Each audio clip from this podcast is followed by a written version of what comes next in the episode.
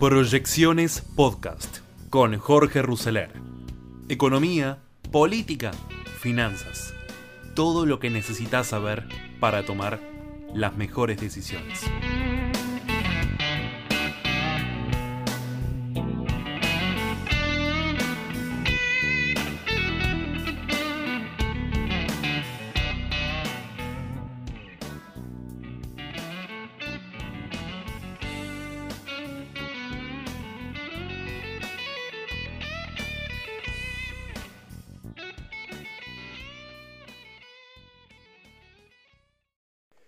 Bienvenidos a este capítulo de proyecciones de hoy. Metiéndonos ya en las elecciones 2021 hubo la nueva encuesta electoral del consultor que mejor pronosticó las pasos del 2019. Hablamos de Gustavo Córdoba, que ahora presentó un estudio nacional y cómo está la puja entre el frente de todos y juntos por el cambio. Gustavo Córdoba fue el consultor que pronosticó las pasos del 2019, vaticinó una brecha de 10 puntos en favor del Frente de Todos que terminó con 15 puntos. Recordemos que el resto de los encuestadores oscilaba entre 3 y 4 puntos, siempre con la dupla Fernández arriba. Bueno, con este antecedente, ¿qué dice ahora con respecto a las elecciones de este año? El último sondeo que hizo con la firma Suban, Juntos por el Cambio, lleva una leve ventaja y el peronismo no cae está tercero, relevamiento de 3.000 casos en todo el país encuestados entre el 9 y el 11 de julio con un margen de error del 1,7%. En cuanto a em, los datos de coyuntura, el 56% de, la, de las encuestados desaprueba la gestión del gobierno nacional contra el 42 que la aprueba. Es la peor combinación de la serie desde que asumió Alberto Fernández. El 58% cree que la Argentina va por el rumbo incorrecto contra el 35% que dice lo contrario. El 29,8% cree que el principal problema que afecta es la inflación. Le sigue con el 16% el desempleo y la pandemia ocupa el 11,7% en el tercer lugar. La imagen de Alberto Fernández está estabilizado en 43 puntos de positiva y 56 de negativa. El capítulo electoral aborda tres temas, con una combinación binaria oficialismo-oposición y con dos más precisas por espacio. La pregunta es, ¿usted votará candidatos que apoyen o que sean opositores al gobierno nacional? El oficialismo consigue un número del 37%, si bien es menor al 51% de los opositores, resulta una base alta para pensar en un triunfo nacional.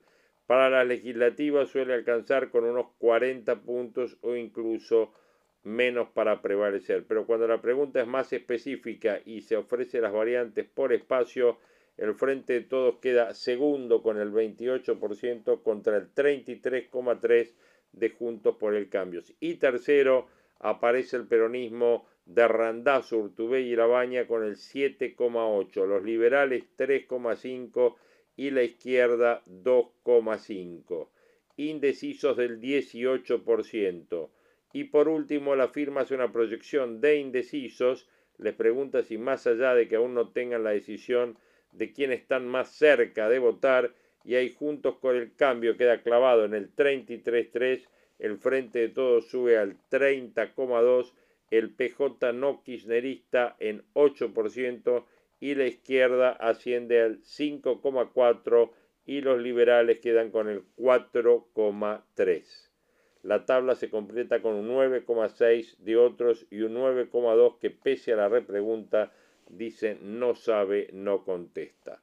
Entonces, con indecisos adentro, proyectándolo juntos por el cambio, te queda primero con el 33,3 y el Frente de Todos 30,2, el PJ de Randazo 8%, la izquierda 5,4 y los liberales 4,3. ¿Qué es lo que vamos a tener en este capítulo de proyecciones? Vamos a tener un resumen de noticias de la CNN, ya pegadito, la vamos a tener a María O'Donnell, en su resumen de Urbana Play de esta mañana. Vamos a tener también un reportaje a José Luis Esper también que le hacen en la CNN y van a tener a José del Río en su mesa chica de anoche con Fernán Quirós y obviamente todo el debate de lo que tiene que ver con la variable delta. Mario Negri también haciendo su eh, visión respecto de lo que está pasando en Cuba y lo que se viene con las elecciones nacionales. Los invito a quedarse en este podcast de hoy de Proyecciones 2021.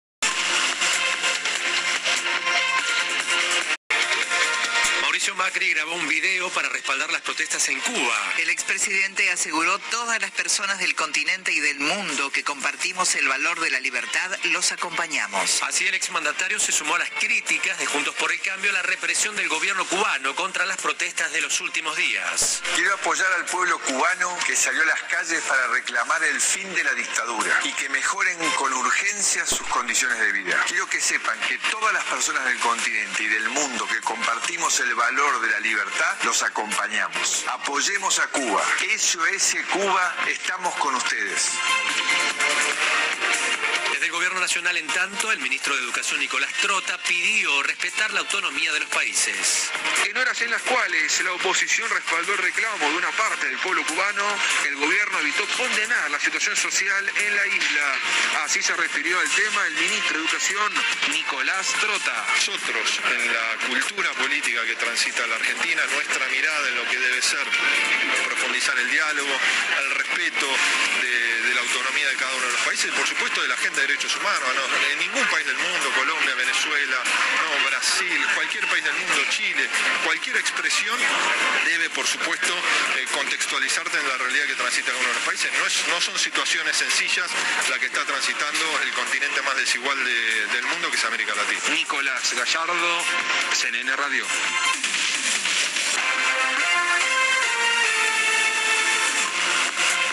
Medianoche vence el plazo para la presentación de listas y alianzas electorales de cara a las PASO y a las elecciones legislativas. Se oficializó el Frente de Todos en la ciudad de Buenos Aires con la inclusión del Frente Renovador. Se trata de un acuerdo electoral más amplio que en 2019. En los comicios anteriores el espacio de Sergio Massa participó por afuera del Frente de Todos, aunque sí integró las listas a nivel nacional. También de cara a las PASO, Juntos por el Cambio presenta hoy sus alianzas ante la justicia electoral. Los apoderados en ciudad y provincia de Buenos Aires inscribirán ante la justicia electoral el listado de partidos que se sumarán a esa fuerza política para las pasos del 12 de septiembre. En CNN Radio, el vicepresidente del partido, Federico Angelini, reconoció que los próximos comicios serán para elegir entre espacios políticos. Provincia de Buenos Aires tiene alguna complejidad extra, hay distintos sectores, pero te diría que el 95% del PRO va a estar trabajando para la lista de Diego Santilli y de todo el espacio político que lidera eh, Horacio, Patricia eh, y el mismo Mauricio Macri. Así que todavía falta una semana. En política una semana es muchísimo, o 10 días faltan. Yo confío en que se acomode mucho más el barco a partir de lo que te hablaba antes, ¿no? Del acuerdo que se llegó entre Mauricio, Horacio y Patricia. Yo creo que hoy va a ser una elección de espacios políticos, en donde una mirada de país está representada por Juntos por el Cambio y otra mirada está representada por el Frente de Todos.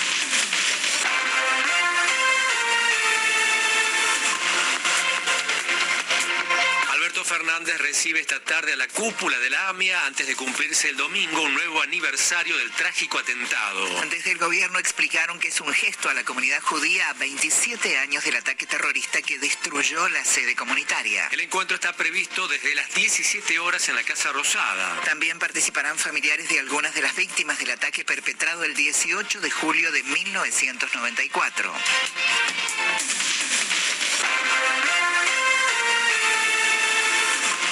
Gobierno Nacional autorizó una suba del 5% retroactiva a julio en los precios de Internet, telefonía y cable. El ENACON además estableció en 25 pesos con impuestos incluidos el valor máximo del precio de recarga de 50 megas de datos móviles por día. El incremento, entre otros, podrá ser aplicado por las empresas tras la publicación en el día de hoy en el boletín oficial. Por otro lado, el defensor del pueblo de la tercera edad afirmó que el bono de 5 mil pesos para los jubilados no alcanza. Eugenio Semino advirtió que el beneficio significa el fracaso de la ley de jubilaciones impulsada por el gobierno.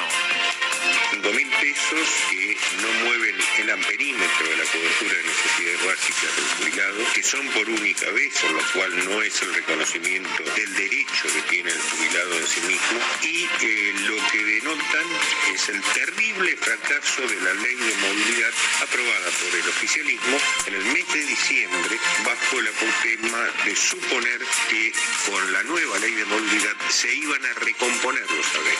Ya en el primer semestre no solo que no se recompusieron, sino que perdieron cinco puntos en relación con la inflación. En tanto, economistas advierten que la negociación con el fondo se demora. En CNN Radio, el ex secretario de Finanzas, Miguel Kigel, estimó que el acuerdo con el organismo se concretará luego de las elecciones.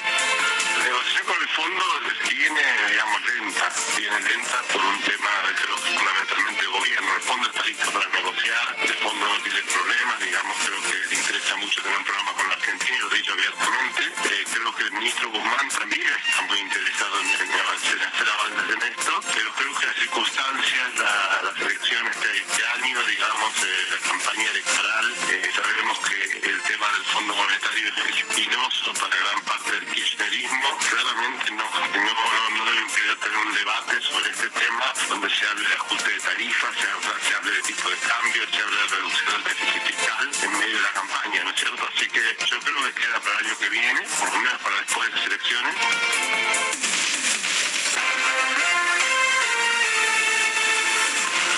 Abrimos ahora el capítulo deportivo por Copa Libertadores. River recibe esta noche a Argentinos Juniors. Será desde las 21.30 por el partido de ida de los octavos de final del certamen. En tanto, Vélez Arfield jugará de local frente a Barcelona de Ecuador a las 19.15. A su vez, por Copa Sudamericana, Arsenal visitará Sporting Cristal de Perú en el partido de ida de los octavos de final.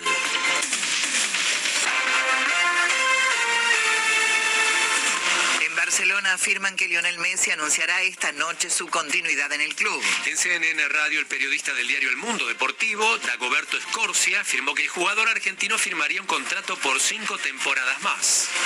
Se espera que esta noche Javier Tebas, el presidente de la Liga de Fútbol Profesional, dé el ok y, y que Leo, según ha anunciado, un diario catalán aquí como es el Deportivo, era un periodista que, que hoy en día es director del Departamento de Comunicación en trabajaba para el Deportivo, con lo es una buena fuente. Finalmente parece que son cinco temporadas y hacen magia ahí con los números, ¿no? Porque él se va a tener que apretar un poquito el cinturón, cosa que agradecerá muchísimo el aficionado del Barça, que esperaba precisamente un gesto así, casi que amoroso por parte del, del jugador y a ver el Barcelona que le puede dar.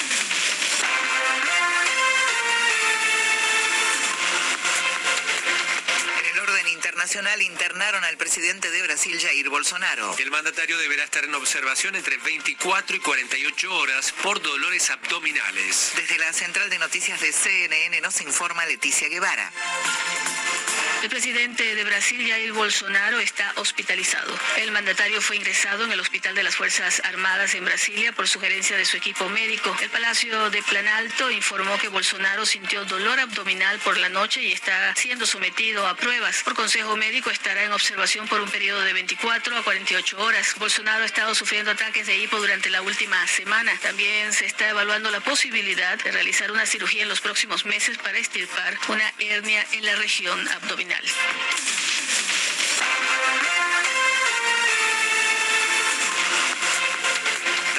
Permanecer 10 días internado, el Papa Francisco fue dado de alta. El pontífice salió del policlínico Gemelli esta mañana, 10 días después de someterse a una cirugía programada para extirpar parte del colon debido a un estrechamiento severo de su intestino grueso. Esto fue el 4 de julio. Desde la central de noticias de CNN nos amplía Leticia Guevara. El Papa Francisco fue dado de alta del Hospital Universitario Gemelli de Roma este miércoles tras 10 días internado y sometido a una cirugía por diverticulitis de colon. El portavoz del Vaticano, Mateo Bruni, agregó que antes de regresar al Vaticano, el Papa se dirigió a la Basílica de Santa María la Mayor, donde ante la imagen de la Virgen María Salus Populi Romani expresó su gratitud por el éxito de su cirugía y ofreció una oración por todos los enfermos, especialmente a los que conoció durante su estancia en el hospital.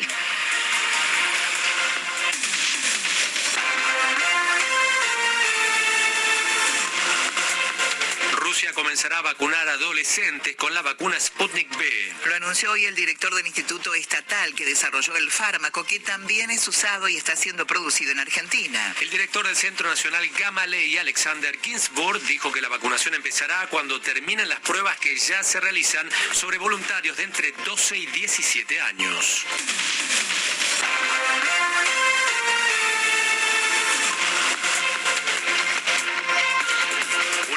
Tarde, 26 minutos en la República Argentina. Repasamos los principales títulos de esta hora. El gobierno confirmó que trabaja en la llegada de más vacunas que donará el gobierno de los Estados Unidos. Lo reconoció la directora nacional de epidemiología, Analía Rearte.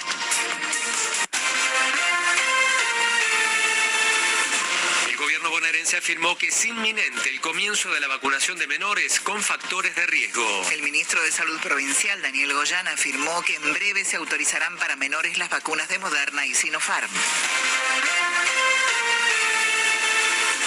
Ciudad de Buenos Aires, Fernán Quirós afirmó que la solución para retrasar el ingreso de la variante Delta no es dejar a la gente afuera. El ministro de Salud porteño hizo referencia al cupo impuesto por el gobierno para el regreso de los argentinos que se encuentran en el exterior.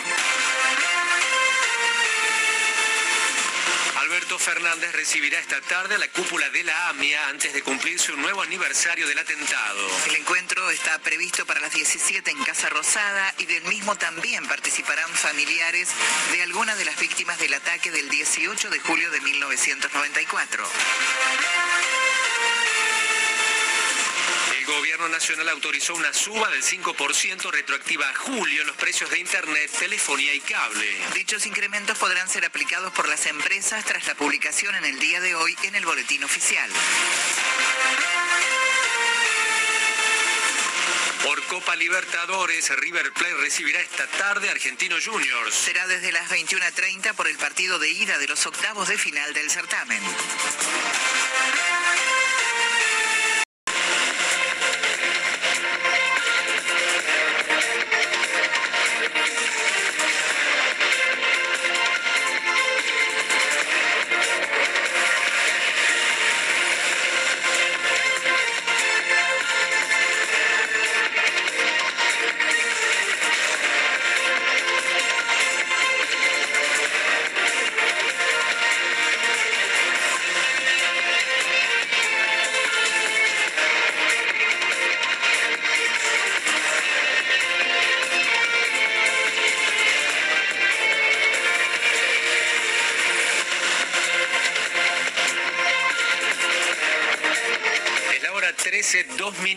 En la República Argentina. La temperatura en Buenos Aires 12 grados 5 décimas, la humedad 82%.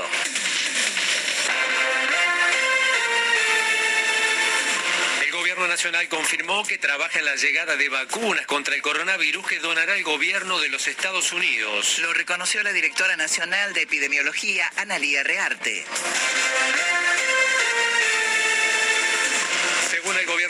Es inminente el comienzo de la vacunación de menores con factores de riesgo. El ministro de Salud Provincial, Daniel Goyán, afirmó que en breve se autorizarán para menores las vacunas de Moderna y Sinopharm.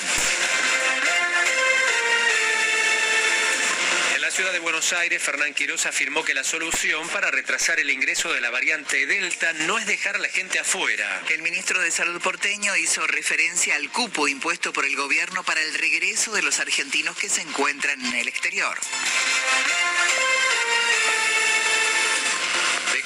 Pasos, Juntos por el Cambio presenta hoy sus alianzas ante la justicia electoral. Los apoderados en la ciudad y en la provincia de Buenos Aires inscribirán ante la justicia electoral el listado de partidos que se sumarán a esa fuerza política para las primarias al vencer esta medianoche el plazo para presentar alianzas.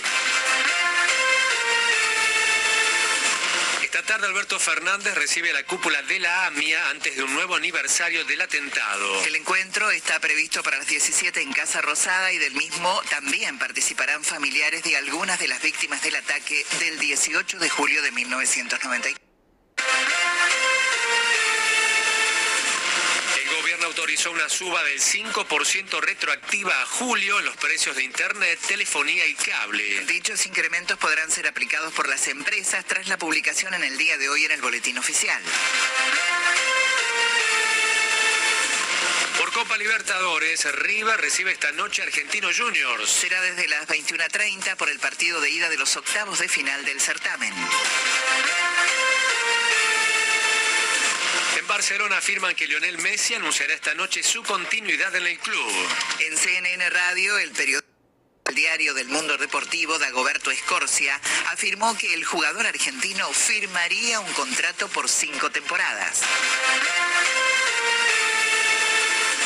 Internaron al presidente de Brasil, Jair Bolsonaro. El mandatario deberá estar en observación entre 24 y 48 horas por dolores abdominales.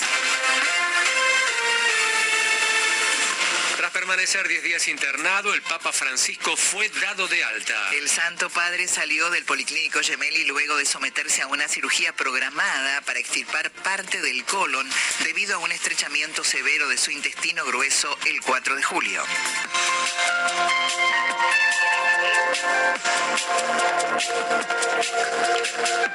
Esta tarde a las 16 y a las 18 están previstas dos protestas en Virrey del Pino al 1800 frente a la Embajada de Cuba, esto es en el barrio de Belgrano. Continúa la concentración sobre la vereda en Avenida Entre Ríos y Rivadavia frente al Congreso Nacional. En tanto manifestantes continúan cortando totalmente Perón y Bulón Surmer frente a la Agencia Gubernamental de Control. Estás escuchando Noticias a las 13. Con la conducción de Viviana Aye y Mariano Grande. Aquí. En CNN Radio. AM950. Siempre. Siempre. Del lado de la información.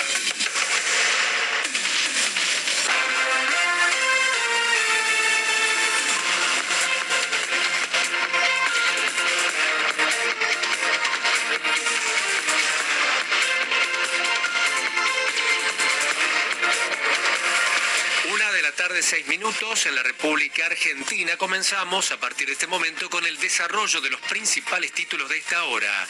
El gobierno confirmó que trabaja en la llegada de vacunas que donará el gobierno de los Estados Unidos. Lo reconoció la directora nacional de epidemiología, Analía Rearte. Sin embargo, la funcionaria no quiso poner una fecha exacta para el arribo de esas dosis del laboratorio Moderna.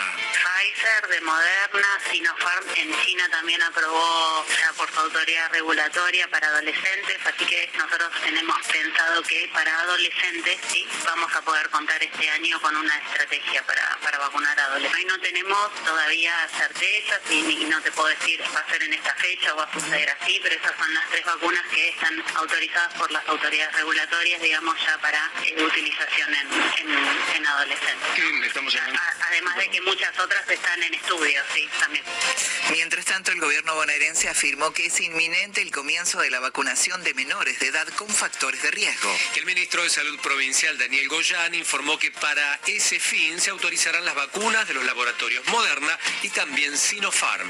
Ni bien la Comisión Nacional de Inmunizaciones eh, nos dé el visto bueno, ya estén las vacunas disponibles, que estamos, es muy inminente la aprobación de, de Moderna en Estados Unidos y la recepción de Moderna aquí, y es muy, muy inminente también la aprobación de Sinopharm de 3 a 18 años, por lo cual va a haber disponibilidad, porque los chicos con comorbilidades son relativamente pocos. También es importante decir esto, los chicos eh, hasta 18 años tienen una tasa de mortalidad muy baja, 0,17 por cada. Ahora, el 0,17 está fundamentalmente y particularmente eh, dirigido a los chicos que tienen comorbilidades. Por lo tanto, si podemos rápidamente, ni bien tengamos la vacuna, vacunar a los chicos con comorbilidades, que son 300, 400 mil, se hace en uno o dos días esa vacunación, entonces vamos a bajar muchísimo más la plaguísima mortalidad que hay en este grupo tal. En tanto, partió hace minutos un nuevo vuelo a China para buscar vacunas de Sinopharm. El avión de Aerolíneas Argentinas tiene previsto regresar al país el viernes por la tarde. Por otro lado, sigue la preocupación por la llegada de casos de la variante Delta. El médico infectólogo y asesor del gobierno Eduardo López advirtió que se necesitan traer las dosis y tener las dosis de la vacuna contra el coronavirus para combatir esa cepa. La cepa delta tiene dos variables importantes. La primera tiene una más alta transmisibilidad que el resto de las variantes y en segundo lugar tiene una variante genómica que la E E484K, que es la que le permite evadir el sistema inmune. Para que la gente entienda, evadir el sistema inmune es que usted necesita mayor cantidad de anticuerpos para neutralizar esa variante. El segundo punto que es importante junto con esto es que las vacunas que funcionan bien contra esta variante se requieren siempre dos dosis, tanto la de Pfizer, la de Moderna, como la de AstraZeneca, como Sputnik V. La, eh, esta variante Delta con una sola dosis, la eficacia no supera el 50%. En la ciudad de Buenos Aires, Fernán Quiroz advirtió que la solución para retrasar el ingreso de la variante Delta no es dejando a la gente fuera del país. El ministro de Salud porteño aludió así al cupo impuesto por el gobierno para el regreso de los argentinos que se encuentran en el exterior. Consideramos que tanto la estrategia del miedo como la estrategia de la culpa son dos estrategias que solamente generan más dificultad en la gestión de la pandemia. a nosotros nos parece que más allá de que hay que tener mucha prudencia e intentar salir lo menos posible, naturalmente la forma de resolver este problema no es dejar gente varada sin ninguna protección y sin ningún acompañamiento. Se requiere del Estado acompañando a la gente que está afuera y luego la planificación de una vuelta segura donde el Estado acompañe en el cuidado de los siete días, pero también la gente tenga la disposición de cumplir la normativa. ¿no? Entender que es una variante que está circulando por 100 países del mundo, que naturalmente más tarde más temprano va a llegar a prácticamente todos los países del mundo y por lo tanto a Argentina también. Así que lo que hay que hacer es hacer el mayor esfuerzo para cumplir hoy los protocolos correctos. Por su parte, legisladores del Frente de Todos piden informes al gobierno porteño por los controles a quienes regresan desde el exterior. En CNN Radio, la diputada Claudia Neira remarcó que el Poder Ejecutivo porteño debe controlar a esos pasajeros para retrasar el ingreso de la variante Delta. Las jurisdicciones son las que tienen que hacer los controles y la ciudad acá hay que ver cuál va a ser la magnitud de este próximo pico, de cuando la variante Delta se instale, como seguramente se va a instalar porque está ocurriendo en todo el mundo. ¿eh?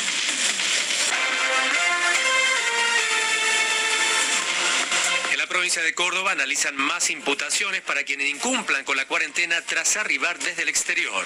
Desde mediados de junio, a raíz del límite de ingreso diario en Argentina de 600 viajeros provenientes del exterior, a la provincia de Córdoba arriban un promedio de 40 personas por día. Desde el Ministerio de Salud indicaron que la mayoría provienen de Estados Unidos y distintos países de Europa y los principales motivos del viaje son turismo y trabajo. Hay una coordinación en conjunto con la Dirección General de Migraciones y el Ministerio de Salud Provincial, ya que una vez que los viajeros arriban al país y tienen como destino final Córdoba, se activa un protocolo de seguimiento de cada caso. Durante 10 días deben cumplir una cuarentena estricta en su domicilio o en un hotel que dispone el Ministerio de Salud. En el caso de incumplimiento, actúa la justicia. Enrique Senestral, el fiscal federal, confirmó a CNN Radio Córdoba que además de los seis imputados de la semana pasada por incumplir con la cuarentena estricta, se analizan 15 casos más que podrían derivar también en nuevas imputaciones. El Córdoba informó Diego Robledo para CNN Radio. En tanto, La Rioja ofrece PCRs gratis a los turistas que quieran ingresar a esa provincia y que no se hayan hecho un test contra el coronavirus. La Rioja anunció nuevas medidas para el ingreso de turistas, como la posibilidad de hacerles el test PCR gratuito al llegar al territorio. En tanto espera el desarrollo de la temporada de invierno con muchísimas expectativas de convertirse en uno de los mejores destinos del país, aseguró el ministro de Turismo y Culturas, Gustavo Luna. Personas inmunizadas con una o dos dosis de cualquier vacuna contra el COVID, pacientes con alta médica, viajeros con resultado de laboratorio negativo de coronavirus y menores de 18 años podrán ingresar a La Rioja con fines turísticos. Además, el jefe de gabinete, Juan Luna Corso, dijo que se encuentran permitidas las reuniones familiares de hasta 10 personas. En el informe de ayer, el Ministerio de Salud comunicó que se registraron 272 nuevos casos para COVID-19. Informó desde La Rioja para CNN Radio Argentina, Andrés Montivero.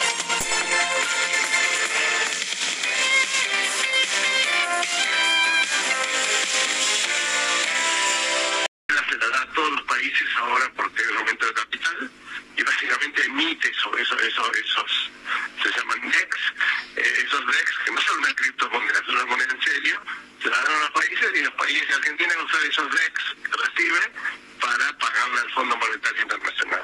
Eh, así que no, no, digamos, creo que Rusia no, por ahí quisiera, pero no tiene tanta plata como para la Argentina. Eh, Argentina el año que viene necesita 18 mil millones de dólares. Ni Rusia ni China están en condiciones de dárnoslos. Así que este año vamos a zafar. El año que viene es el año realmente, que aparte como no es año electoral es posible, es el año, digamos, de que, se juega todo. Bueno, los tiempos van a ser bastante ajustados, creo que se están subestimando los tiempos. Este, ¿Por qué? Porque la plata tiene que estar disponible en marzo.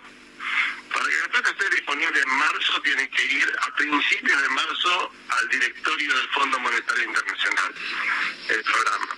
Y para ir ahí primero tiene que aprobar el Congreso argentino, o sea que la negociación va a tener que ser entre diciembre y enero. En febrero se va a mandar al, Congreso, el Congreso lo aprobará eh, vía lo tendrá que aprobar, pero realmente va a ser un tema que el gobierno le va a leer porque, van a, porque la posición creo que le la chance de, explicar, digamos, todo lo que, todos los errores que se hicieron y cómo se quieren corregir. Eh, y este, obviamente que, que el gobierno no quiere ese debate, pero va a venir.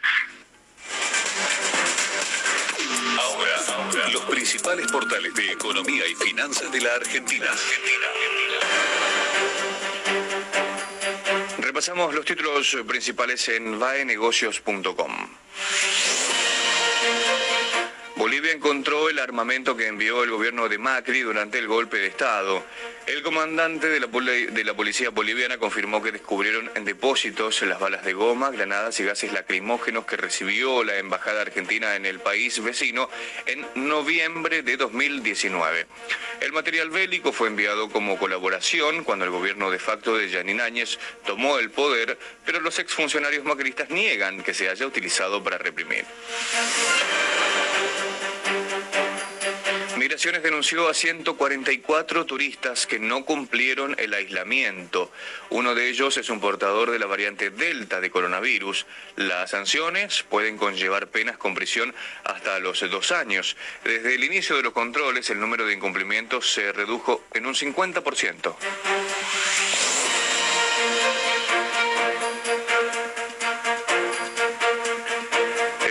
Se dijo que Macri debe ser juzgado por su rol en el golpe de Estado.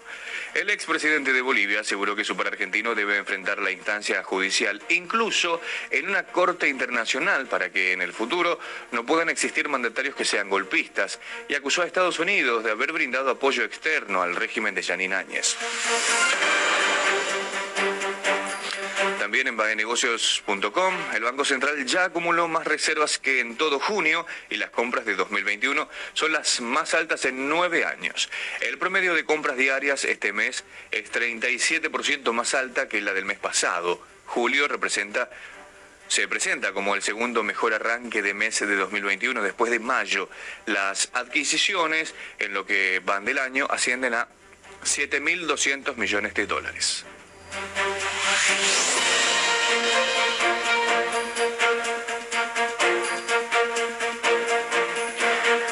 Fueron los títulos principales en el portal baenegocios.com.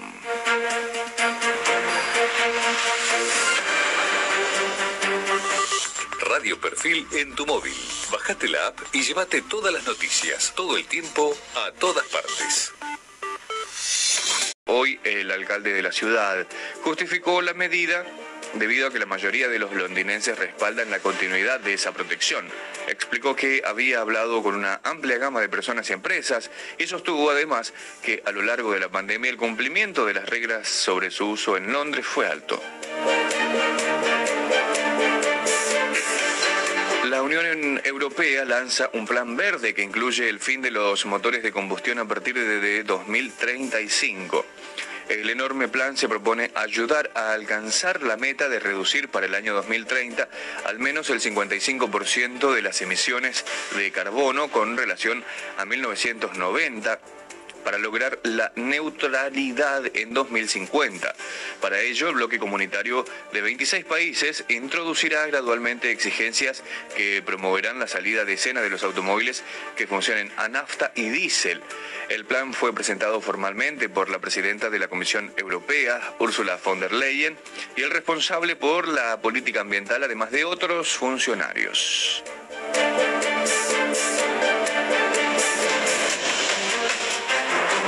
La médica Marta Cohen afirmó que hay gran preocupación en el mundo por la variante Delta. La patóloga, radicada en el Reino Unido, indicó en diálogo con Radio Delta que hay gran controversia por la apertura de actividades a pesar de los contagios con esta variante, ya que es altamente contagiosa. Ay, sí, realmente, bueno, hoy ya eh, hay más de mil profesionales de la salud que están pidiéndole al primer ministro que le ponga su interés, su bueno, este, actitud o decisión del lunes liberar todo. Los casos, mire, estoy mirando en este momento los casos publicados hoy por el gobierno, que obviamente son de ayer, 37 mil casos, 36.660 casos, eh, y la semana pasada estábamos en los 29 mil, o sea, se van aumentando. Eh, ha habido 50 fallecimientos, estábamos en, menos de 20 por día y ahora ha habido ayer 50. Las internaciones están en 564, este, así que por día. Así que si vamos a esperar 100.000 eh, infecciones diarias, yo estimo que las internaciones van a ser al menos 1.400 diarias. y además de eso, la gente que está más eh, enfermándose más y, asistiendo es eh, son la gente las personas jóvenes. Eh, por lo tanto que no bueno que obviamente no tienen tanta vacunación porque acá hay una gran proporción de la población adulta vacunada el 66.4% de la población adulta está con dos dosis. Pero claro la gente joven y los niños son los que más se están este, infectando. Incluso un, un, un cuarto de los que fallecen un 25% de los que fallecen con eh, en este momento tienen las dos dosis. Es decir, que es un riesgo, eh, va a ser un riesgo inimaginable y yo digo, estamos todos sometidos a un gran experimento. Infectólogo Lautaro de Bedia consideró que es muy probable que exista una tercera dosis de la vacuna contra el coronavirus. El expresidente de la Sociedad Argentina de Infectología informó que en las próximas semanas se conocerán los estudios que confirmarán si es necesario sumar más aplicaciones al cronograma de inoculación. Por CNN Radio, de Bedia alertó que es necesario acelerar aún más el ritmo de vacunación para poder afrontar la variante Delta. Todavía no está determinado, no hay en ningún país del mundo hay este, una determinación ya establecida de que va a haber que aplicar una tercera dosis, pero yo creo que se cae de maduro en estas semanas, a meses que siguen, se va a terminar de, analizar los datos que obtuvieron en los estudios de fase 3 del año pasado, estudios a un año, es imposible tener esos datos antes de ese periodo. Entonces cuando se tengan y se puedan analizar esos datos, seguramente va a haber una tercera dosis, veremos si será al año, al año y medio, pero seguramente va a haber una tercera dosis.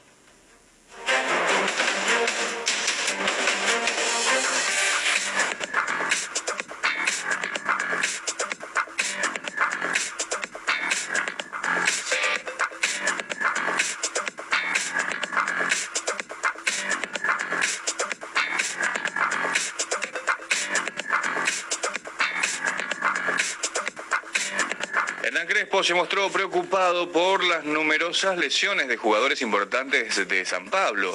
Tras igualar 1-1 eh, con Racing en el Morumbí, el entrenador se refirió a la salida de Eder por lesión en el primer tiempo, situación que se suma a la de ausencias de miembros importantes del equipo como las de Miranda, Luciano y del argentino Emiliano Rigoni. Está hablando de, jugadores eh, normales, están jugando jugadores importantes para un team en una situación como octava de, Copa Libertadores. Precisa un millón de jugadores en este momento. Tenemos desfalques importantes, mas acredito que, tenemos la posibilidad, 90 minutos eh, en Buenos Aires, que la gente puede puede conseguir un resultado que, todos esperamos. No, no, eh, no puedo explicar situaciones que son evidentes. Los desfalques existen, os desfalques son, es muy difícil jugar cada tres días en una situación de este tipo. Mas es así, el calendario es este y, debemos, debemos continuar y acreditar en las posibilidades que tenemos en función de, las situaciones que, que vamos a enfrentar.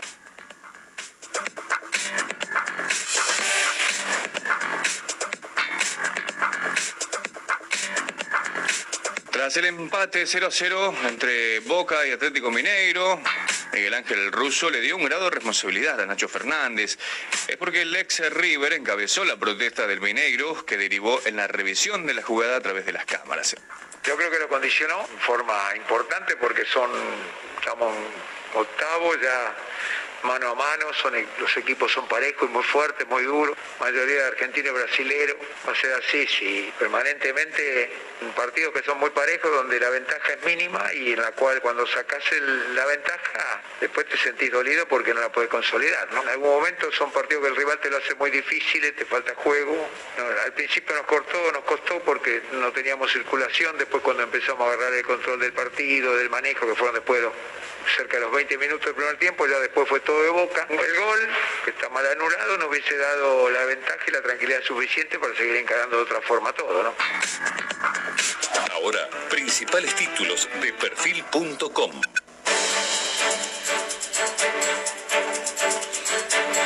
El abogado de Cristina Kirchner sobre la audiencia Nunca hubo delito en el memorándum con Irán, dijo.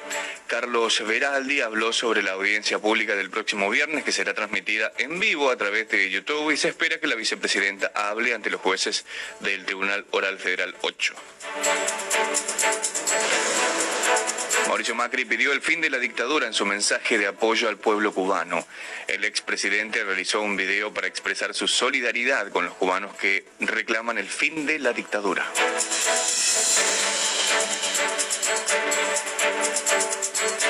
Principio de acuerdo entre Barcelona y Messi para la renovación del contrato.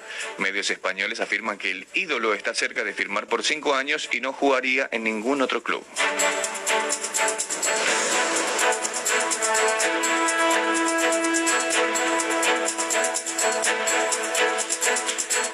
Buenos Aires, Juntos por el Cambio, presentó su alianza de partidos para las elecciones. Serán 14 espacios que van a dirimir su lugar en las listas.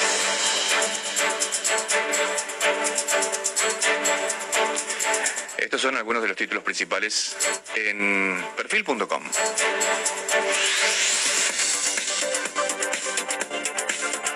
Y a esta altura pero la buena noticia es que lo que hay que hacer no es que hay que inventar la pólvora de nuevo o el círculo cuadrado. Eh, tenemos que hacer cosas de sentido común que hacen los países donde la gente vive bien. Donde la gente vive bien, las empresas comercian con el mundo, no usan el mundo como nosotros como prestamistas nada más. Donde la gente vive bien, el Estado tiene un tamaño razonable, por lo cual se pagan impuestos razonables, no este delirio de impuestos de acá donde el ciudadano que está en blanco más que el ciudadano es un esclavo impositivo y usted tiene sindicalistas que definen a los trabajadores, no sindigarcas como acá, que son verdaderos ayer, ayer escuché justamente de lo que está hablando a Mercedes Marcó del Pont, que dijo que los, los impuestos, si se bajan los impuestos, eso no significa que puede llegar a haber mayor inversión, que no tiene una cosa nada que ver con otra. Me sorprendió. Bueno, Mercedes Marcó del Ponte, la expresidente del Banco Central que dejó vacío al Banco Central de Reserva, vació la reserva del Banco Central, o sea, eso es un desastre como funcionario, así que no me parece eh, no me parece raro que opine un disparate como el que está opinando. La gente, la gente para que lo sepa, Mercedes Marcó de Pont no vino a la vida a pagar impuestos, vino a vivir la vida, vino a disfrutar del fruto de su trabajo y a pagar impuestos razonables para que el Estado le dé servicios razonables. Acá se pagan impuestos suizos y son servicios menos que los africanos. Así no es Mercedes Marcó del Pont, estás equivocada sonó eh, por lo menos raro, digamos. Eh, eh, en cualquier lugar uno escucha economistas de distintas opiniones, con distintas ideologías, y todos están hablando después de impuestos abusivos, ¿no? Por supuesto, por supuesto. No, pero, pero, nada más, a ver, hay que, hay, que hacer números. Los impuestos que se pagan en Argentina son absolutamente delirantes. Pregunte, hago una encuesta con 10 trabajadores, 10 empresarios, 10 eh, comerciantes, yo creo que de 10, 9 le dicen que están, o 10, de 10 le dicen que están hartos, hartos de la presión impositiva argentina. Y además, eh, eh, además se suma la presión impositiva salvaje los pésimos servicios que el Estado le da. Porque si usted me dice, mire, le cobran impuestos como en Suiza, pero tiene servicio público como en Suiza, ponele, ponele. Pero acá es el verdadero delirio, donde los impuestos te cobran como en Suiza y repito, los servicios son menos que africanos. Eh, eh, a este equipo pertenece Silvia Naisa, que seguramente tiene una pregunta. No solemos hablar con Esper, no hablamos durante todo este año, estamos en tiempo electoral. Silvia, te escucha Esper. Ah, muchas gracias. ¿Cómo le va, José Luis? Silvia Naisa saluda. No, yo lo que quería preguntarle es, bueno, la Argentina tiene un problema serio social, un drama social. ¿Qué pasa si el Estado no recauda para poder sostener eso en una situación de crisis donde evidentemente no pueden quedar más a la intemperie de lo que están? Usted nombra dos cosas muy importantes. Primero, que las crisis en Argentina están originadas justamente por el excesivo tamaño del Estado. El Estado hace medio, en el último medio siglo Argentina ha tenido seis planes económicos, los seis terminaron en crisis. Y en ese periodo el Estado pasó de tener un tamaño de 17 puntos del producto a 40 puntos del producto. Así que está clarito que las crisis han sido provocadas por el aumento elefantiásico del tamaño del Estado y no por tener un Estado chico. Ese es un tema. El segundo tema que usted plantea, a nadie en su sano juicio, por más ajuste que quiera hacer con el tamaño del Estado, se le ocurre quitar un plan social hasta que ese beneficiario de planes no esté capacitado, formado y calificado para que pueda transformar su plan social en trabajo genuino. Tendremos que pensar en todo caso cuál es la mejor manera para transformar un plan social en trabajo genuino, pero nadie, nadie que quiera hacer política y por el bien del país está pensando en sacar los planes sociales. Tenemos que hacer otra cosa con el Estado, otras cosas, pero no quitar planes sociales, justamente. Convertirlos en trabajo. Obviamente, obviamente. A mí lo que me parece un delirio es que haya ya sindicalistas que son los piqueteros que defienden los derechos de los beneficiarios de planes, cuando la obsesión debería ser transformar el plan social en trabajo genuino, o sea, volver a incorporar a toda la gente que quedó fuera del sistema y que hoy vive de un plan social adentro del sistema para que tenga un trabajo genuino y que le dé la libertad de hacer lo que quiera con su dinero, no hoy que vive como rehén de los piqueteros o del Estado. Eh, que darle libertad, libertad. Eso es lo que tiene que necesitamos los argentinos. La libertad de eh, poder viajar, la libertad de poder ir al colegio, la libertad de los chicos que pueden salir de farra, la libertad del beneficiario de planes de que tenga su trabajo para que pueda disponer de su dinero libremente y no como todos sabemos que el beneficiario de planos pobres lo usan para cualquier cosa. En fin, yo creo que hay que insistir en la idea de la libertad, la libertad. Eh, lamentablemente se nos acaba el tiempo, se nos viene el informativo, se nos vienen las 10 y 30, pero hay algo que me interesa mucho preguntarle, aunque sea brevemente. tengo otro llamado también yo, sí. ¿Sabe qué, eh, me parece que justo lo que acaba de decir es interesante y, y, es distinto de lo que dice Patricia Bullrich, que dice que hay que quitar los planes sociales y sin embargo usted dice hay que convertirlos en trabajo. Bueno, yo le digo lo que yo creo sobre los planes sociales, o lo que dice Bullis, habrá que preguntarle a ella por qué dice eso, pero me parece... Lo que sí usted tiene que echar, en todo caso, son ñoquis, tranzas y chantas que están robándole la plata a los buenos empleados públicos y a los contribuyentes. Ahí sí yo no tengo duda que usted lo tiene que echar. No, si la biblioteca del Congreso con 100 bibliotecarios alcanza para atenderla, ¿para qué va a tener 1.800? Hay 1.700 que son un choreo, al policía que cobra menos de lo que podría cobrar, al maestro que cobra menos de lo que podría cobrar y al contribuyente que está pagando impuestos al divino botón. Eso es otra cosa. Pero el plan social, que es para atender transitoriamente a la situación de emergencia de la gente que quedó fuera del sistema por culpa de las crisis, que son por culpa todas de un tamaño del Estado del fantástico, de ninguna manera hay que eliminarlos, hay que bueno, transformarlos. para mucha gente va a ser novedoso esto que acaba de decir, ¿no? Porque está como eh, dividida la biblioteca y de, la derecha en general vienen, o de los, de los liberales también vienen, eh, vienen la, idea de... bueno, bueno, bueno, pero a ver, a ver, Patricia Bullrich, Patricia Bullrich se transformó ahora en liberal porque ve que las ideas liberales mueven el amperímetro político, pero de liberal eh, Patricia Patricia tiene como yo de astronauta, más o menos. O sea, yo puedo decir que desde que tengo uso de razón soy liberal. Ahora, no es el caso de Patricia y Por eso puede cometer disparates como decir que hay que eliminar los planes sociales. Bueno, clarísimo, Esper. Eh, clarísimo también su idea. Okay. para mí novedosa, me parece importante esto de poder es que, ¿sabe qué trabajo Yo creo que acá hay, mucho prejuicio, sobre todo nosotros somos gente que pensamos con sentido común, más que etiqueta liberal, keynesiano, estatista, comunista. Eh, la, decadencia argentina es tan grande que ya no tiene sentido hablar de ideología, sino de sentido común. A ver, le toco otro tema.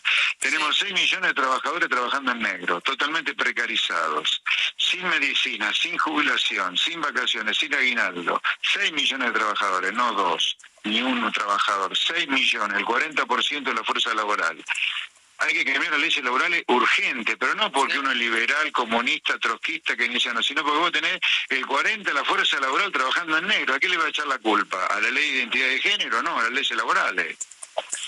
Está clarísima su postura, más, más que nunca me parece. Eh, le agradezco un montón esta conversación. buen día. Buen día, buen día. Eh, José Luis Esperi, un montón de definiciones, ¿eh? Un montón. Los planes sociales hay que convertirlos en trabajo. ¿eh? Ah, para mí, Silvia, esto es novedoso de su parte. Hay que transformar el plan social en trabajo genuino, dijo. Eh, y me parece que, que, que hay que comentarlo del mismo modo de cómo se diferencia de Patricia Bullrich, ¿verdad? Sí, claro, por supuesto. Es, es, un expert distinto. No sé qué te pareció a vos, María Laura. Eh, a ver, es un expert con, las cosas eh, para decir eh, muy claras. En algunos casos creo que ha evolucionado en su modo de ver la situación, porque no se puede quitar todos los planes sociales teniendo en cuenta la, dimensión, la cantidad de familias que están viviendo de los planes sociales, que es enorme. Silvia, ¿tengo que hacer una pausa ya? No, puedo seguir charlando con Silvia unos minutos más. Se tiene que venir la tanda enseguida, se tiene que venir la tanda. Ay, Dios mío, pero buen reportaje así es, Pérez, se despide rápido y sale corriendo y tiene un montón de, llamados, porque además dijo, están cerrando el frente sobre la hora, Silvia. Sí, bueno, qué, sorpresa. qué, sorpresa, ¿verdad? Sí, qué sorpresa, sí, efectivamente. Romina, ¿cuándo viene la lluvia? Contame. Bueno, después del mediodía, ¿eh? porque está anunciado, está anunciado, lluvias durante todo el día. Ah, después del mediodía, sí, mediodía ser, perdóname que te diga. Después de las 12. Y media, después de las 12. Media, 14. después, de las 12. Eh, sí, después de las 12. Bueno, nos jugamos entonces a eso. ¿Cuál es la temperatura ahora? Ahora 11 grados 7 décimas, humedad 81%. Ah, bueno, muy bien, 11 que se siente menos, ¿eh? se siente menos. Sí, mucha humedad y el cielo cubierto. bueno, hay que abrigarse. Escucha son Lomas de Zamora, lo que daría a entender, porque el último acto de Cristina Kirchner también fue en Lomas de Zamora, que será Isaurral el candidato. No sabemos quién va a ser el candidato en provincia de Buenos Aires, del frente de todos.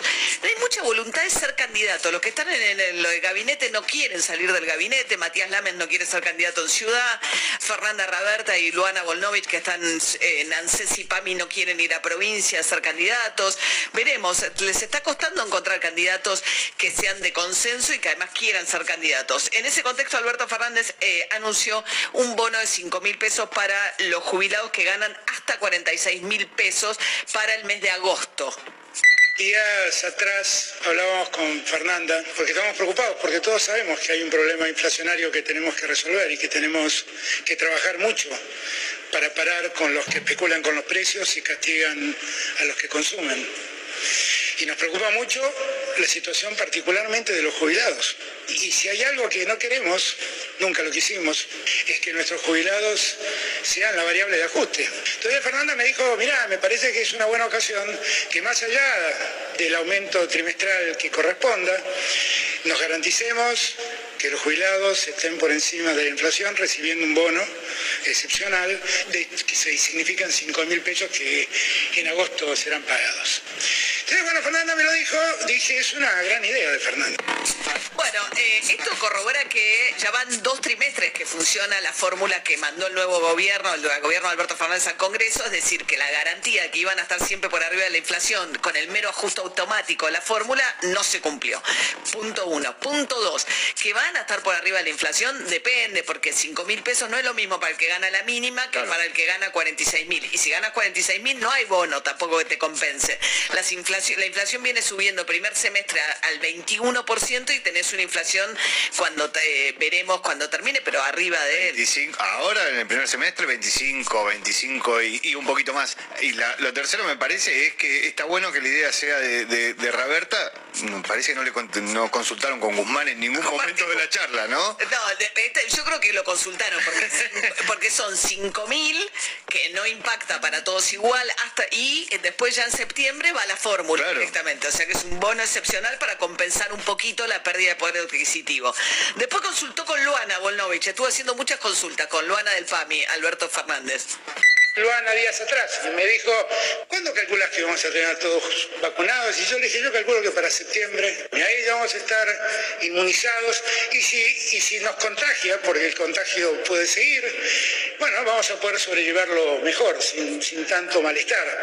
Y me decía, no, porque yo quiero ponerme a trabajar ya para darle a los jubilados del PAMI turismo, que puedan salir, que puedan distraerse, que puedan pasear. Tenés razón, le dije. Así que después de septiembre, cuando terminemos con la vacunación de todos, preparémonos para disfrutar de una linda primavera verano en Argentina. Bueno, antes vienen las vacaciones de invierno, que en la ciudad de Buenos Aires, la provincia, arrancan la semana que viene, término vacaciones de invierno, están diciendo, bueno, que no las alientan, pero que tampoco están prohibidas, es mucho más este, ambigua la posición del gobierno en este aspecto, pero bueno, lo que esperan es, mientras tanto, acelerar la vacunación, sobre todo de cara a la propagación de la variante Delta. Alberto Fernández confirmó ayer en eh, Lomas de Zamora que hay un acuerdo con Estados Unidos y dijo que es para vacunar a los chicos, eh, porque son vacunas que sirven para pediatría, la moderna, que va a estar llegando este fin de semana finalmente, porque no hay ninguna vacuna autorizada para menores de 18 años hoy en Argentina que se esté dando. Tampoco la Sputnik está logrando la autorización de Europa, de las autoridades europeas, que dicen que es falta de información, lo cual eventualmente, en la medida en que se propague la modalidad que ya está vigente, por ejemplo, en Francia, los pasaportes sanitarios, etcétera, puede complicar para aquel que tenga que viajar a Europa con la Sputnik.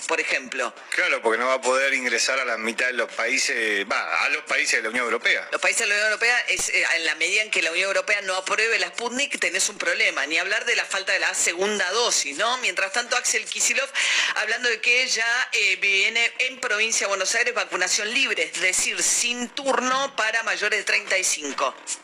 A partir de mañana, en nuestra provincia de Buenos Aires, todos los mayores de 35 años tienen la posibilidad de acceder a la vacuna libre en toda la provincia con la sola presentación del DNI.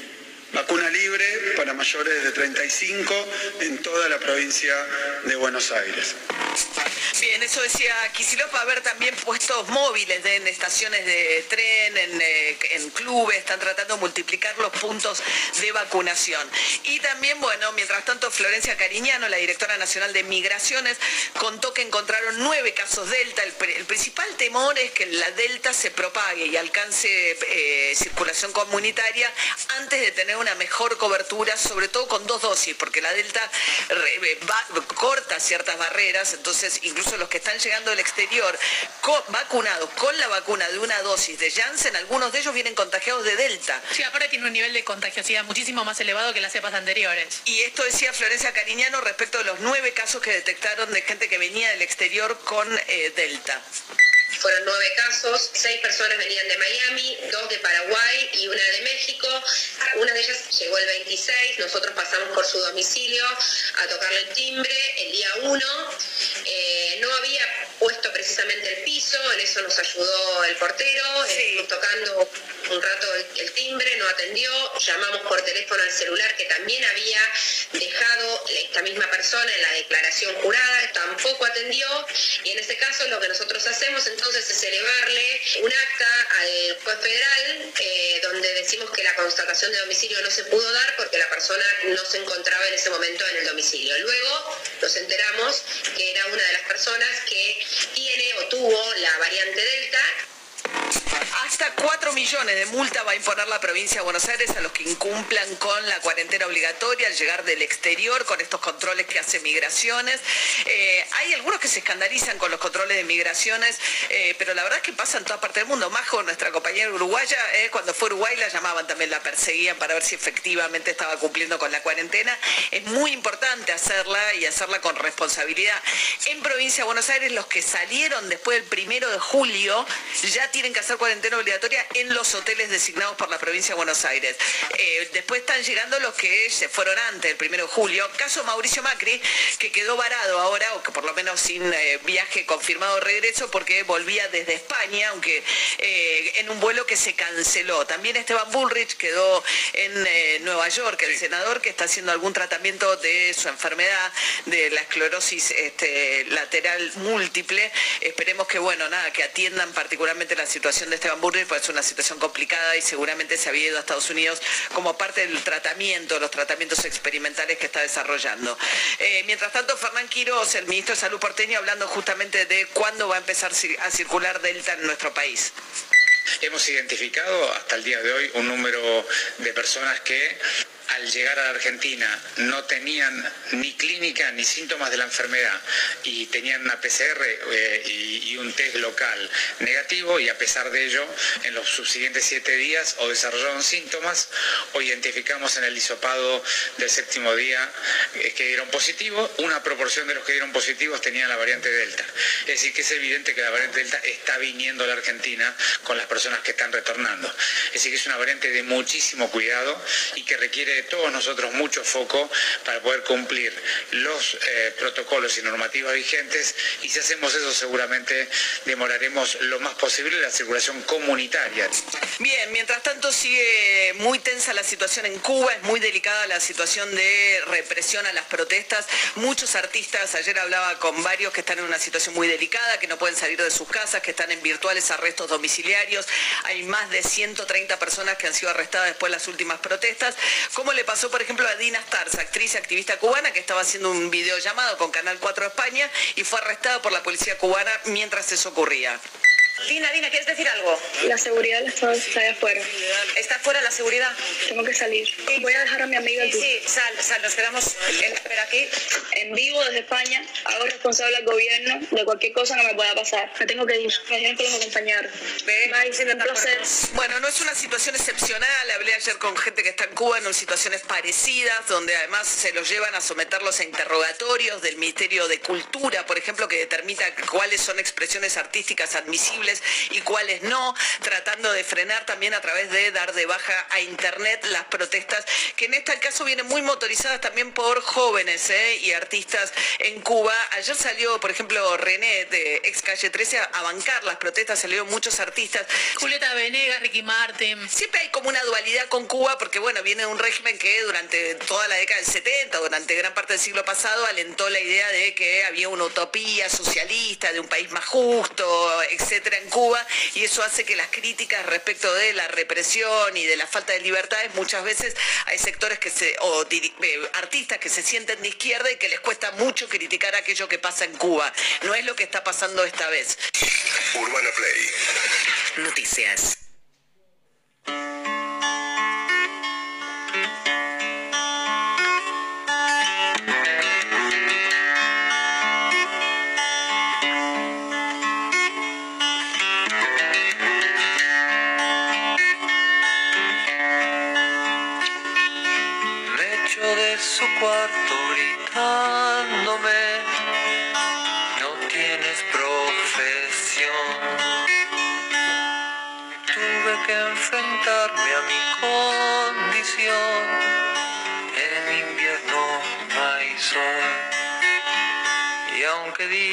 Que va a ser muy fácil, es muy duro poder mejorar.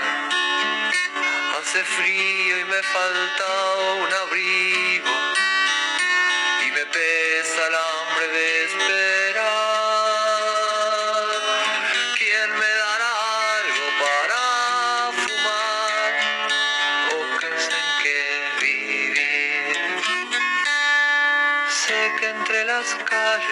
Debes estar, pero no sé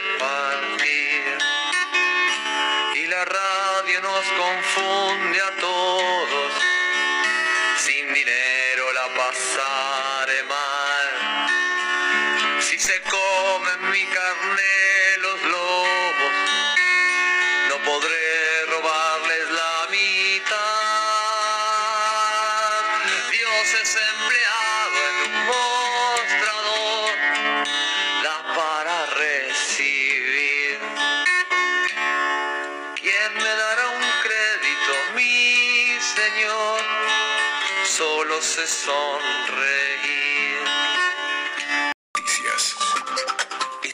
Noticias del día de Infobae del miércoles 14 de julio. Alberto Fernández dijo que para septiembre van a estar todos los argentinos vacunados. Durante un acto con jubilados, el mandatario aseguró que se va a poder disfrutar del verano. Vino también Luana días atrás me dijo, escúchame, ¿cuándo calculas que vamos a tener todos vacunados? Y yo le dije, yo calculo que para septiembre, allí para mí, siempre hablamos con Axel, la vacunación es como la puerta de salida de la pandemia. Ahí vamos a estar inmunizados Y si, y si nos contagia, porque el contagio puede seguir, bueno, vamos a poder sobrellevarlo mejor, sin, tanto malestar.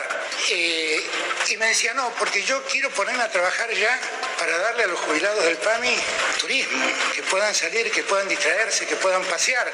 Tenés razón, le dije. Ayer estuve con Matías Lamias y me contó que ya lo fuiste a ver. Así que después de septiembre, cuando terminemos con la vacunación de todos, preparémonos para disfrutar de una linda primavera y de un lindo verano en Argentina. El gobierno autorizó una suba del 5% retroactiva a julio en los precios de Internet, telefonía y cable. La resolución del Ente Nacional de Comunicaciones fue publicada hoy en el Boletín Oficial. El gobierno nacional autorizó un incremento de 5% para los servicios de Internet, televisión por cable y telefonía fija que será retroactivo al mes de julio. Como en las anteriores oportunidades en las que se autorizaron incrementos, el ente dirigido por Claudio Ambrosini estableció que cualquier aumento sobre los precios minoristas que hubiese sido aplicado por los licenciatarios que supere los valores expresamente autorizados deberá ser reintegrado a sus usuarios en la próxima factura a emitir con actualización e intereses sujetos a la misma tasa de interés que aplicaron a sus clientes por mora en el pago de facturas.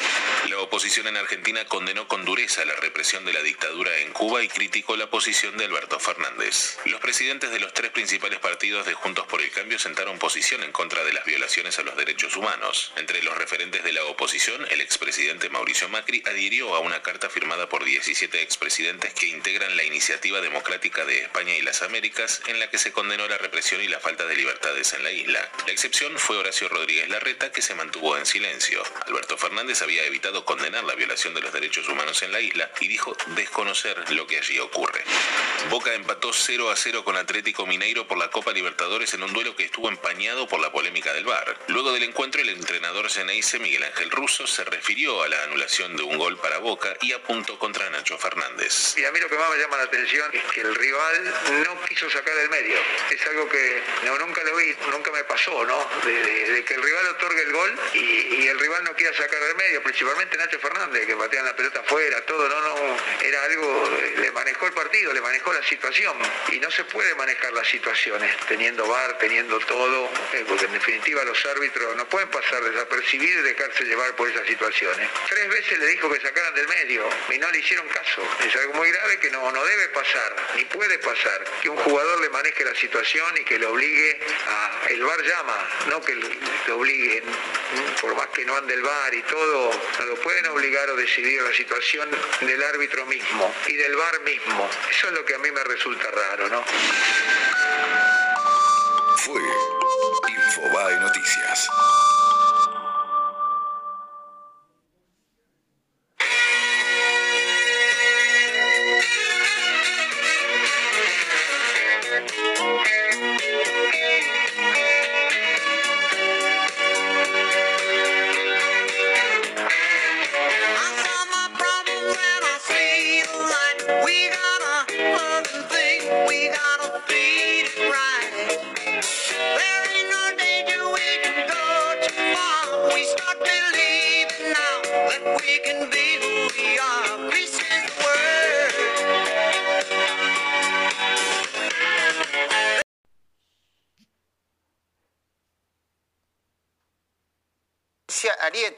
De todos sus columnistas. Y si mal no me informaron, tu editorial tiene que ver con lo que se viene. Exactamente, Luis, buenas noches. Sí, comienza Mesa Chica, gracias por, por quedarte y hablamos de eso. ¿eh? Se viene la fiesta del segundo semestre, ironía, ¿eh? arrancamos. Dale.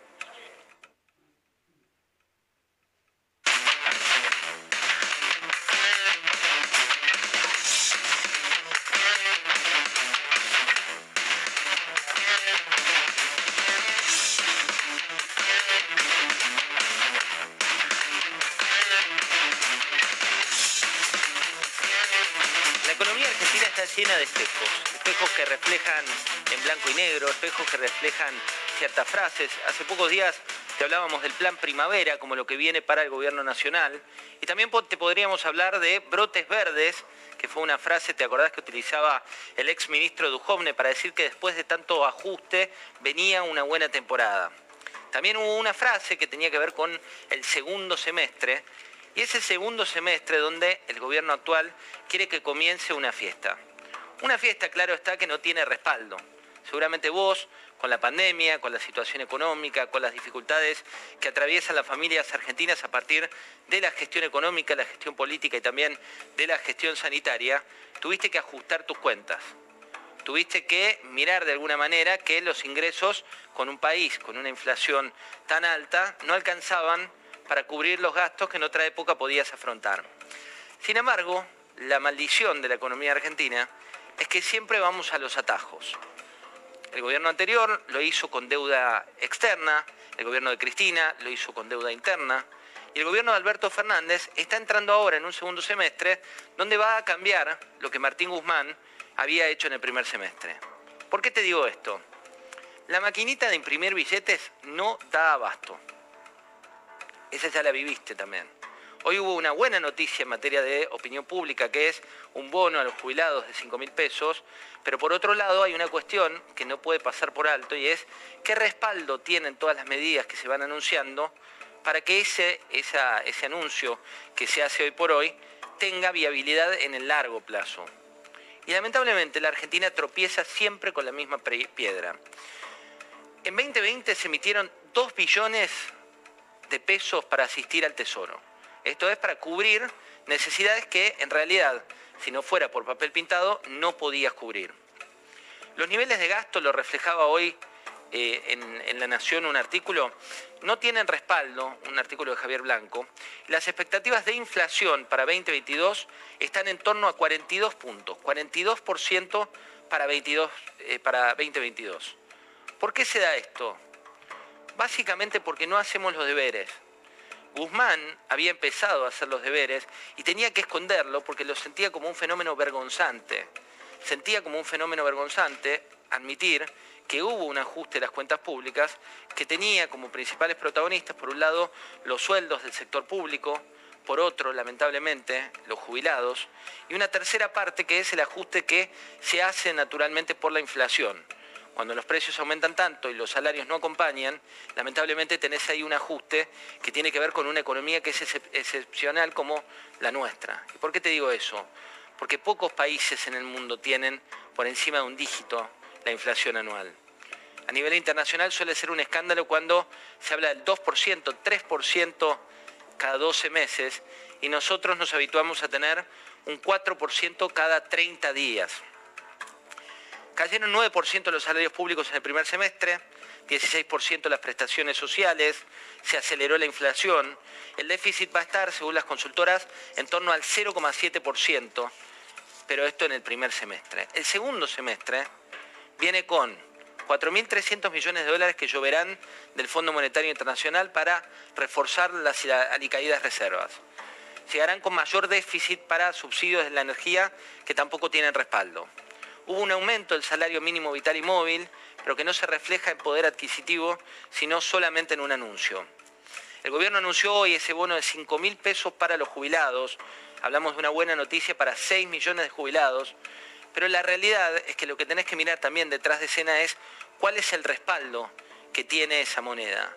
Una moneda que no sirve para ahorrar, una moneda que cuando mirás el dólar esta semana tuvo básicamente una disparada de 7 pesos, hoy se corrigió en un peso, pero el dólar paralelo, el dólar ilegal, el dólar blue, el dólar que tiene una brecha cada vez más grande, te está marcando lo que está pasando en términos de incertidumbre en la economía argentina. La fiesta del segundo semestre es una ficción. Y lamentablemente la historia argentina demuestra que a toda ficción después le llega un golpe de realidad. Bienvenidos.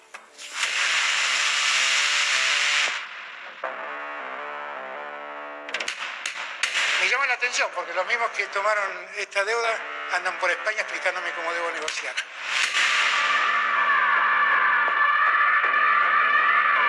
Es decir, que es evidente que la variante Delta está viniendo a la Argentina con las personas que están retornando. Y podemos estar entrando en la tercera ola del, del coronavirus en la Argentina por estos descuidos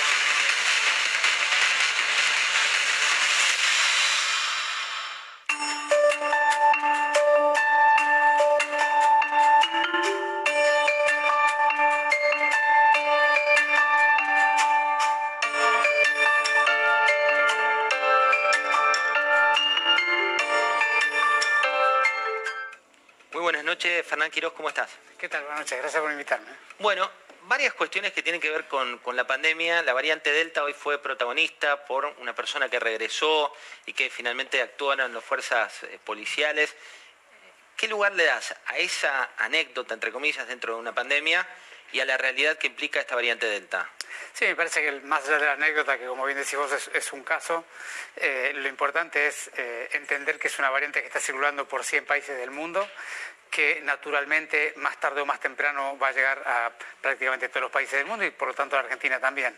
Así que lo que hay que hacer es hacer el mayor esfuerzo para cumplir hoy los protocolos correctos, eso es, gente que vuelve, que se hisope antes de salir, que se hisope al llegar a Ezeiza y luego que cumpla con el protocolo de siete días en su casa y al séptimo día eh, que tome el turno que le ofrecemos en la ciudad o en otras jurisdicciones de la Argentina para hacerse la PCR y estar seguros de que ninguno de los que ha vuelto tenga el virus eh, portándolo, ¿no? ¿Por qué crees que no se cumple eso? Digo, había estadísticas a nivel nacional y también de la ciudad y la provincia que planteaban que la gente no cumplía al volver ese tipo de, guardado? Bueno, por supuesto que quedarse siete días en la casa sin salir por ningún motivo es algo que las personas no todos tienen la disposición de hacerlo, para eso están eh, la normativa, el seguimiento telefónico, la visita domiciliaria sobre todo la construcción y el diálogo con el ciudadano explicando la importancia de eso, ¿no? Porque mucha gente dice, me siento bien, no tengo nada, ya me hizo PN6, me dio negativo porque no puedo ir a la esquina a buscar algo. Y la verdad es que 0,5 eh, a 0,8% de los que han pasado en la primera PCR negativa y el testeo en a negativo, el 0,5 al 0,8, que llegan a su casa negativos, posteriormente van a ser la enfermedad o con variante Delta o con otros virus y por eso es tan importante que todos tengan la conciencia de que hay que estar los siete días y el séptimo día testearse. Fernán, quiero compartir con vos eh, declaraciones del gobernador de la provincia de Buenos Aires, Axel Kicillof, 30 segundos de Kicillof. Probablemente eh, sea inevitable que la, variable que la variante Delta se convierta también en comunitaria en la Argentina, pero tenemos que demorar lo más posible esta situación. Y cuando lo haga va a ser culpa de los que lo traen de afuera y no cumplen con la normativa vigente. ¿Se busca eh, generar nuevos culpables? Digo, en su momento fue en la ciudad con los runners, ahora son los viajeros que quedaron aislados. Hay muchos casos, inclusive Esteban Bullrich leía hoy que quedó varado en Estados Unidos. Eh, ¿Es necesaria una medida como la que se tomó en Ezeiza? Sí, nosotros primero consideramos que tanto la estrategia del miedo como la estrategia de la culpa son dos estrategias que solamente generan más dificultad en la gestión de la pandemia. Porque en la pandemia lo más importante es presentar la información clara y transparente a la sociedad, proponer un camino de cuidado colectivo donde la mayoría de los componente de la sociedad y personas que la integran lo puedan cumplir y andar por ese camino, siempre acompañando a los que le cuesta un poco más, con el Estado, acompañando y ayudando de un lado y por otro lado haciendo cumplir la normativa. Y lo mismo debiera hacer con la cuestión de la gente que está afuera, ¿no? Digamos, a nosotros nos parece que, más allá de que hay que tener mucha prudencia e intentar salir lo menos posible, naturalmente la forma de resolver este problema no es dejar gente varada sin ninguna protección y sin ningún acompañamiento. Se requiere del Estado acompañando a la gente que está afuera y luego la planificación de una vuelta segura donde el Estado acompañe en el cuidado de los siete días, pero también la gente tenga la disposición de cumplir la normativa. ¿no? Hoy se viralizaron varios videos de hospitales, eh, algunos de Mar de Ajó y demás, donde celebraban que no había caso de COVID en el día de hoy. Eh, ¿Crees que esa es una foto que veremos pronto? Sí, digamos, al día de hoy estamos descendiendo los casos en toda la Argentina, en la ciudad también, pero la verdad es que todavía tenemos por delante dos meses de mucho frío, eh, todavía tenemos por delante la potencialidad del ingreso de variantes más contagiosas como la Delta, eh, así que eh, es muy probable que todavía tengamos por delante una curva de aumento de casos.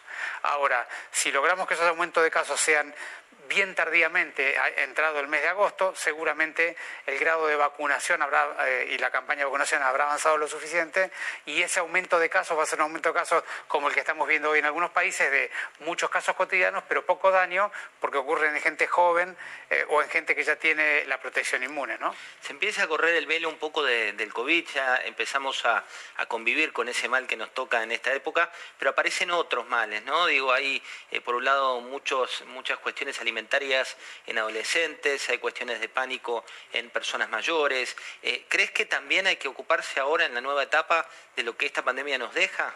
Sí, sin ninguna duda, esta pandemia Por supuesto que lo primero que nos va a dejar es una sociedad que ha pasado un trauma social crónico y eso no solamente trae trastornos de la esfera de la salud mental, también trae trastornos de, nuestra capacidad de vincularidad, de construcción de una sociedad eh, interrelacionada, interdependiente y por supuesto un montón de enfermedades que han quedado mal cuidadas, mal tratadas durante todo este periodo. De manera que en términos de salud tenemos mucho para hacer para adelante. En términos de educación, digo, hubo eh, también una pelea bastante grande entre ciudad y provincia, de golpe provincia ahora reculó y hay presencialidad.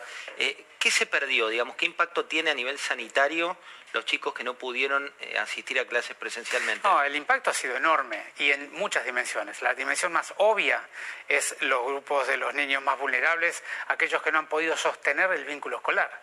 Hay algunas estimaciones del Ministerio de Educación de la Nación que potencialmente son más de un millón de personas que han perdido su vínculo escolar en este periodo. De manera que eso es lo más irreparable, porque el niño que perdió la escuela eh, dañó severamente su destino eh, en su vínculo social y su desarrollo personal y familiar. Luego, por supuesto, todos los trastornos del aprendizaje eh, y la educación de, toda una generación durante un año, un año y medio, que es demasiado grave, y por supuesto los trastornos de la esfera de la salud mental, vincular y la socialización del niño y del adolescente, que son componentes esenciales en la construcción de su personalidad. Voy a saludar a Pablo Fernández Blanco. Buenas noches, Pablo, ¿cómo andás?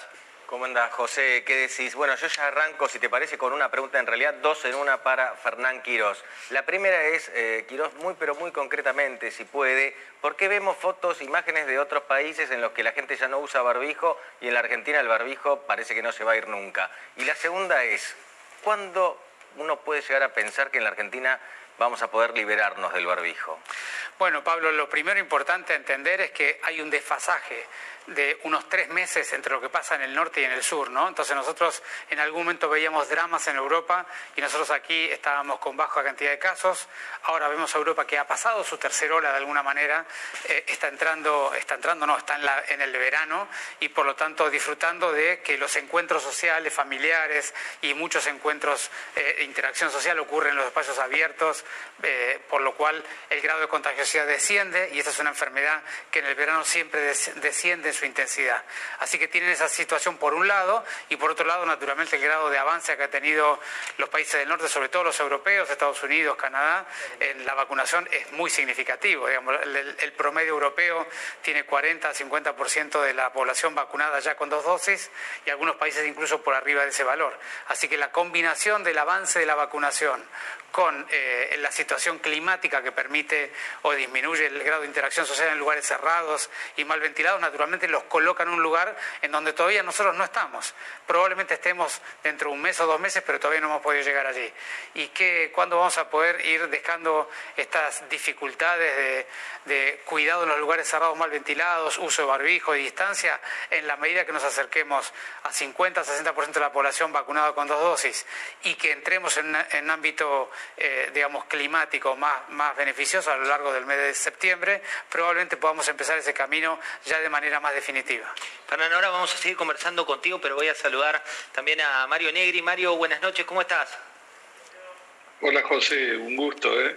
También está Lamento no poder estar ahí, estoy en Córdoba. Está muy bien, está muy bien. La linda. Saludo a Fernando. La linda Córdoba. Mario. También está acá Florencia Dieto. Florencia, buenas noches, ¿cómo estás? ¿Cómo estás? Buenas noches, buenas noches a todos. Hola Fernán, hola Mario.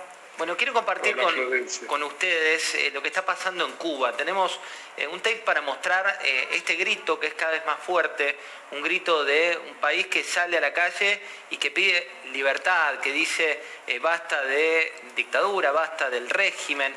Florencia, ¿qué opinas de esto?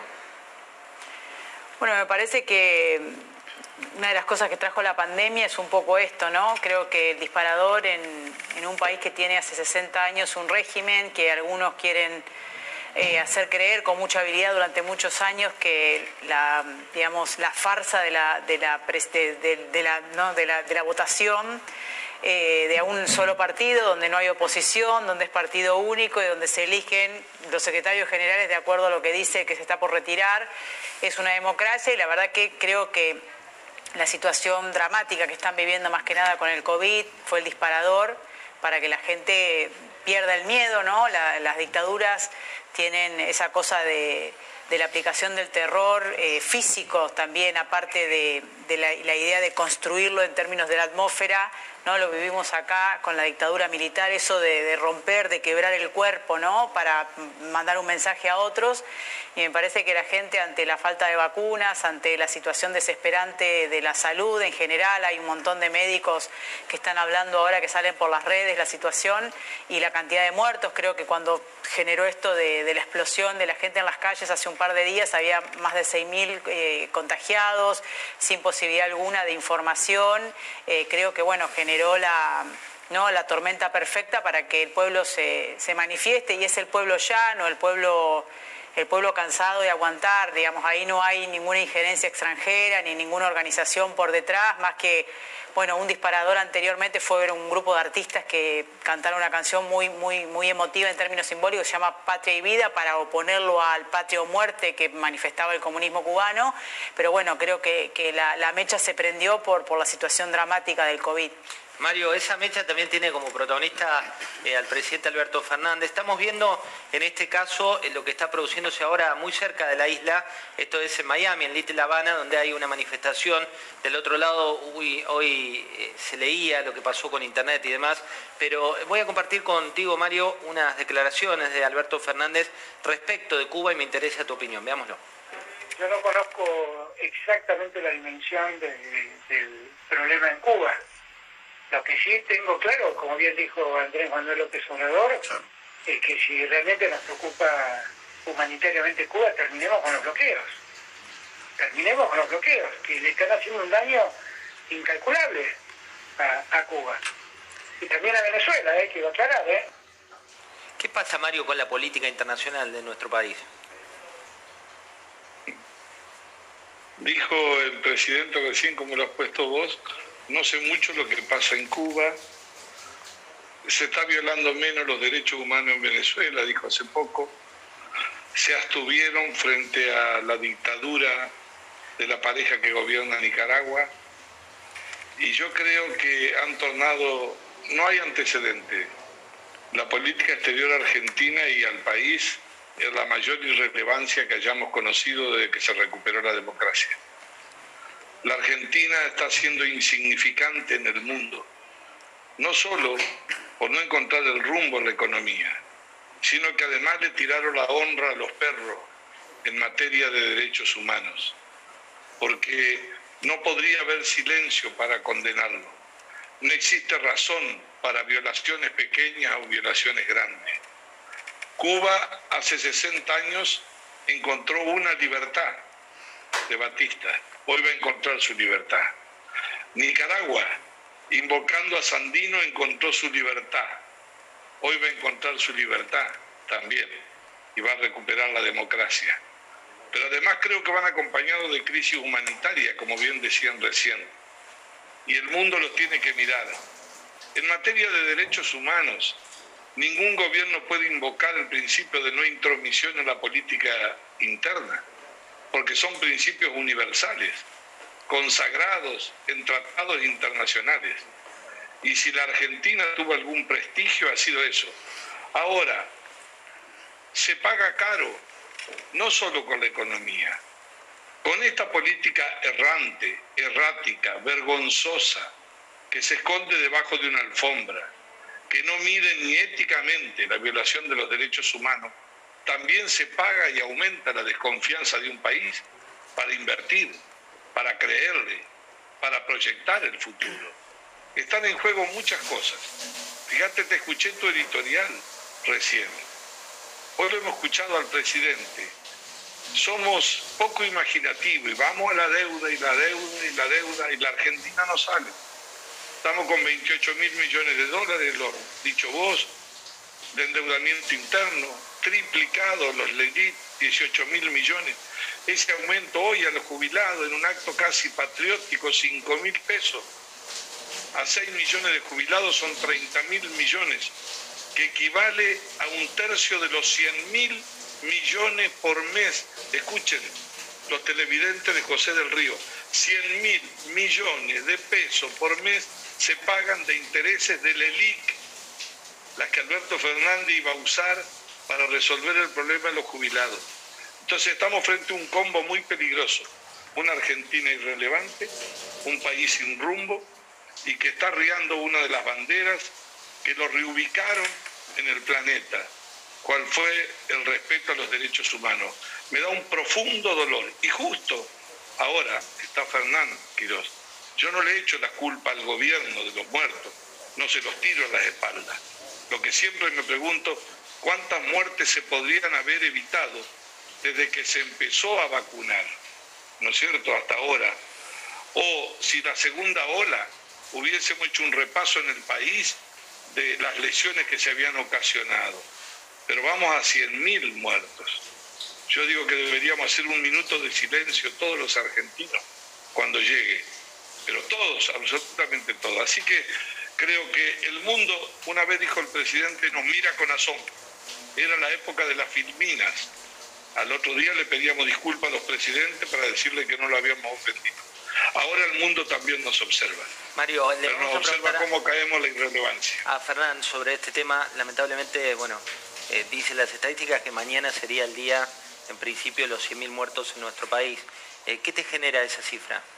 Bueno, es una cifra tremendamente dolorosa, ¿no? Todo el proceso de- desde el inicio hasta acá es muy doloroso y la cifra tiene un simbolismo tremendamente importante. Pero como bien decía Mario, eh, lo primero que nos tiene que llevar es a la reflexión de qué cosas eh, pudimos haber hecho mejor, sobre todo como para no seguir cometiendo errores para adelante, ¿no? Y yo creo que esa es la reflexión que todos tenemos que hacer. La vacunación, que hoy es una buena noticia y que, que va avanzando, cuando mirás los ratios internacionales, con dos dosis hay muy poca gente todavía. Eh, ¿Por qué crees que se llega a ese estadio? Bueno, la Argentina llegó, digamos, llegó al proceso de vacunación más tarde eh, de lo que esperaba llegar. Esperábamos empezar en diciembre, enero con una campaña intensa y empezó a tomar intensidad en los últimos dos meses, de manera que hemos tenido una campaña más tardía y más lenta de lo que hubiéramos querido todos y que el propio gobierno había informado como tal. Ahora, la estrategia de iniciar con una primera dosis de manera generalizada me parece que fue una estrategia apropiada para la situación epidemiológica y sobre todo tipos virales que teníamos circulando. Los resultados hasta el día de hoy así lo demuestran, pero naturalmente ahora tenemos un nuevo desafío que es una, una variante que requiere la segunda dosis y mucho camino por recorrer por delante para poder darle la segunda dosis a todas las personas que ya tienen la primera, ¿no? Tu par de la provincia de Buenos Aires hizo declaraciones respecto de la variante Delta. Veamos lo que decía. Eh, dos países, Gran Bretaña y Australia, determina, saca una normativa que quien regresa desde la India se, se puede, puede ser sujeto de cinco años de prisión. Porque algunos hablan de que poner cuatro días que estén en un hotel es una medida que restringe libertades en un país que definen como que supuestamente hay un autoritarismo. Bueno, no sé qué, cómo considerarán al, al gobierno y al- a Australia, pero lejos está en la consideración de esos mismos que dicen acá estas cosas de que Australia sea un país autoritario. Nada que ver. ¿Qué opinión tenés de, de tu par de la provincia? Bueno, es eh, uno de los ministros de salud que le tocó este proceso tan complejo, ¿no? Digamos que en algunos aspectos técnicos, sobre todo en las reuniones de trabajo, nos ponemos frecuentemente de acuerdo en las estrategias generales y luego a veces en la, en- en la comunicación pública hay cosas que tenemos estilos y miradas diferentes, ¿no? Alfredo Sainz, buenas noches, ¿cómo estás? ¿Qué tal, José? ¿Qué tal, Quirós? Eh, Una pregunta para, para Quirós. Eh, se está probando ahora combinar la, la Sputnik con eh, las otras vacunas, la Sinopharm y la AstraZeneca. Si sale bien y funciona, ¿cuándo creen que se estarían los porteños podrían recibir la, la segunda dosis de Sinopharm o de AstraZeneca en reemplazo de la Sputnik 2? Bueno, como bien decís vos, el viernes pasado terminamos eh, la aplicación de la segunda dosis eh, a las prácticamente 200 personas que están participando de este proceso, que han sido al azar divididas en tres grupos. Todas personas que recibieron la primera dosis de eh, eh, y hayan cumplido más de 30 días fueron divididas en tres grupos. Unas recibieron el segundo componente Sputnik, otras recibieron Sinopharm y otras AstraZeneca. Hemos hecho la primera evaluación, que es lo que se llama la reactogenicidad, es decir, qué, qué efectos adversos tuvieron en el primer y segundo día. Y la verdad que el resultado ha sido eh, bastante alentador. Y ahora estamos esperando que se cumplan dos y tres semanas desde el viernes anterior para poder hacer los análisis de sangre la segunda semana y la tercera semana y ver lo que se llama la inmunogenicidad, el grado de anticuerpos que se han despertado y otros tipos de respuestas inmunes. Con ese resultado vamos a tener una idea si es tan eh, seguro y tan eficaz darle una segunda dosis, que ya sea la de Sputnik u otras vacunas. Nosotros tenemos mucha expectativa de que el resultado sea eh, similar eh, al menos que con alguna de las vacunas, así que seguramente vamos a tener alternativas para el futuro de combinar en vez de segunda dosis Sputnik alguna otra vacuna que esté en la Argentina. Florencia, el vacunatorio VIP eh, al final para la justicia no fue un delito. ¿Por qué crees que sucedió?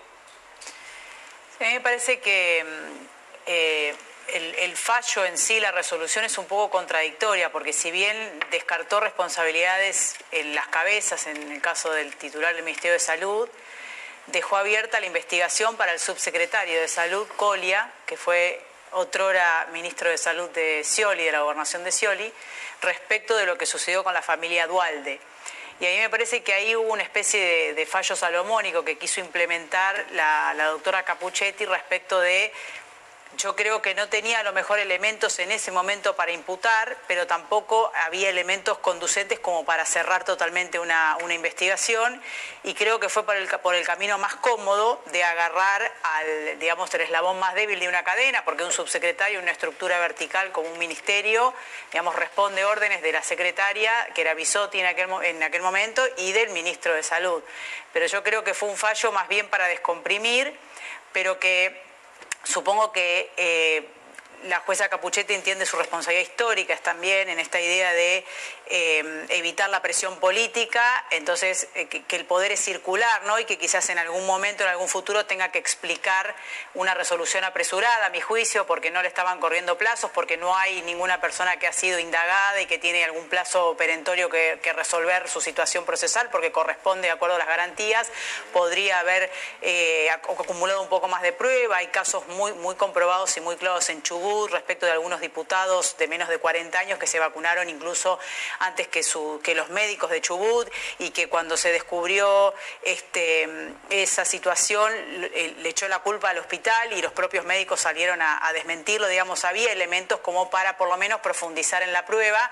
Creo que intentó descomprimir y creo que este, intentó un fallo salomónico y dejar una puntita que tiene que ver con un subsecretario absolutamente contradictorio con una verticalidad burocrática. Así que me parece que fue un fallo salomónico, pero que la va a afectar más de lo que la va a favorecer. Mario, veíamos hoy anuncios eh, que tienen ya un sentido electoral. En un rato les voy a compartir la etapa de mañana que tiene bastante de sanidad y también bastante de, economía. Pero siendo un poco a esto, ¿cómo viene la previa de esas elecciones? ¿Se nota el radicalismo en mucho movimiento? Hoy eh, hubo novedades, se hablaba de Manes desafía la reta eh, por las alianzas que está llevando adelante. ¿Cuál es tu opinión? Nadie se desafía. A lo que tenemos que desafiar es la pobreza tenemos que desafiar un país que vaya hacia el crecimiento. Lo que hay, todo taller de forja parece un mundo que se derrumba en la política. Lo importante es administrar las diferencias. Cuando hay una coalición, se parte de la base que hay miradas distintas. Yo eh, no es que uno no discuta y le ponga pasión, sino es como un huevo frito sin sal, la política. El tema es lograr un equilibrio entre lo que le está pasando a la sociedad y lo que vos estás discutiendo. Si vos te pasás de rosca en la discusión, te vas a la banquina y la gente te mira como un borracho que se cayó con el auto al costado y sigue de largo. Entonces, ni hay que dejar de debatir, pero no hay que dejar de tener los pies sobre la tierra. Junto por el cambio, el secreto es administrar las diferencias y una coalición siempre es buena cuando se sepa que no es un solo partido, sino no es una coalición. Y a lo mejor, ah, bueno, ahora se despiertan y nos despertamos todos. Antes en el peronismo decían, el peronismo no se pelea, se multiplica. Ahora van a la inversa, se pelea. En una de esas nosotros discutimos y nos multiplicamos, pero le quiero poner una cuota de humor. Lo que, lo que sí me preocupa es eh, que haya un acto de ingenuidad sobre lo que la gente percibe. Yo creo que la política tiene que tener mucho cuidado. Una sociedad fatigada socialmente no le alcanza el dinero que recibe para ni siquiera para consumir. Se levanta y no sabe si va a ir al trabajo, no sabe si va a vivir. Ahora un poco más, después que vino la, lluvia de vacuna y tenemos personas como Quiroz que nos explican. Pero el tema no es ese. El tema es la ejemplaridad. Hay que empoderar a la sociedad, aún en campaña política. Yo creo que esta campaña, mira, va a ser muy triste y novedosa, triste sobre 100.000 muertos. Cuando yo digo Malvinas, mira, cuando yo cuento siempre y digo cuántas Malvinas, no es peyorativo, no es que yo me quiera, eh, eh, sería muy bajo de de mí. Lo que digo es lo que dolió, vamos arriba de 150 Malvinas en la Argentina en muertos. Eso, por la historia, por nuestra memoria, va a ir sobre, nuestra, sobre nuestras espaldas. Esta va a ser una campaña, la campaña del silencio. ¿O vos crees que van a salir los autos, los bocinazos, a hacer campaña, a tirar papeles? ¿Por dónde van a ir? ¿Por el conurbano? ¿Se pararán en los colegios que tuvieron siete meses cerrados? ¿Dónde vamos a hacer? Tenemos que estar en clave cómo va a ser esta campaña política. ¿Vamos a ser desproporcionados en el uso de dinero público para la campaña? Frente al hambre, frente a la demanda, frente a los problemas que tiene la sociedad. Entonces, me preocupa enormemente que estemos a la altura. Y el gobierno es el primero, cualquier gobierno, la ejemplaridad. Cuando ella contaba recién y vos le preguntabas sobre los vacunatorios truchos. Cuando Fernán siempre dice, o otros colegas de él, nadie sabía cómo venía la pandemia, el mundo se equivocó hasta que fue descubriendo, aprendimos. Ahora, no descubrimos vacunatorios VIP en otra parte del mundo. A lo mejor tenían otros problemas. Ahora, esa bofetada moral, esa bofetada moral tan fuerte, te quita ejemplaridad después para generar credibilidad y empoderamiento. Entonces, tiene que siempre un gobierno puede cuidar, puede cambiar. Yo aplaudo a un gobierno que sea capaz de girar 180 grados si tiene que hacerlo. Hay que... Lo que veo, ¿sabes qué veo? Terquedad. Terquedad, ¿viste? Voy para adelante. Cuando peleaban por la salud con la cava, salió el fallo de la Corte, vamos con otra ley, vamos con un DNU. Los chicos de la cava, que Fernán autorizaba que vayan a clase, eran vectores de la muerte. En otro lado eran vectores de la vida. No, porque ese nivel de tensión en una sociedad que vive esta angustia, que no tiene rumbo. Entonces tenemos una obligación muy grande en este proceso electoral corto que va a ser, ¿eh?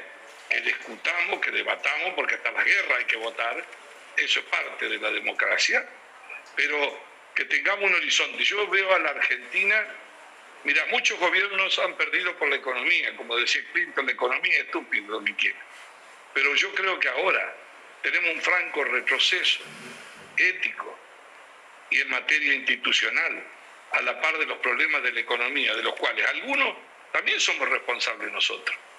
Porque este es un país a donde el que llega al gobierno no tiene nada que ver con el pasado, siempre fundador entonces, en algún momento de los problemas estructurales tenemos que hacernos cargo. Hay que mirar esa cuestión de, fondo. Eh, tenemos la, etapa de mañana que quiero compartir con, contigo y también para preguntarle a Florencia Arieto sobre algo que pasó hoy en las cárceles y que está creciendo con, muy bajo perfil. Fíjate, compartamos los títulos de mañana. Eh, ahí tenés, se acelera el título principal, la emisión y aumenta la presión inflacionaria. Alfredo Sainz en un rato nos va a contar lo que está pasando con el Banco Central.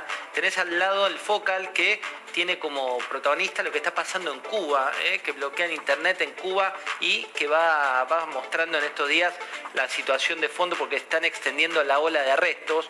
Desde la cárcel, un jefe narco compró un arsenal, Mane suma aliados y desafía la reta en la interna inminente donación de vacunas de Estados Unidos, además del bono de jubilados. Una etapa muy cargada. Fernán, ¿qué significa esta donación? Finalmente Pfizer, Moderna, todo lo que tanto tiempo nos ha llevado y debatido, eh, ¿qué significa esta donación? Bueno, es muy importante, sobre todo en este momento, ¿no? donde todavía en la Argentina no tenemos ninguna alternativa para vacunar a, jóvenes y adolescentes, de, personas menores de 18 años con condiciones acompañantes o enfermedades comórbidas, eh, y hoy no tenemos ninguna alternativa para ofrecer, de manera que tener acceso a vacunas de ARN mensajero, como sobre todo puede ser Pfizer o puede ser Moderna, que están en proceso de aprobación en la adolescencia, es eh, realmente importante en este momento porque es lo único que tenemos para ofrecerle, ¿no? Pablo, te sumo con una pregunta. Bueno, le, quería preguntar a Florencia concretamente, eh, ¿qué tiene para ofrecer eh, Juntos por el Cambio en esta elección? Entiendo que obviamente estás vinculada y también estuviste vinculada en la anterior gestión de Mauricio Macri al lado de Patricia Bullrich, porque se escucha mucho de candidaturas y de nombres, pero no tanto de propuestas. Bueno, primero, eh, como es una elección legislativa, poner equilibrio en la Cámara de Diputados y en el Senado.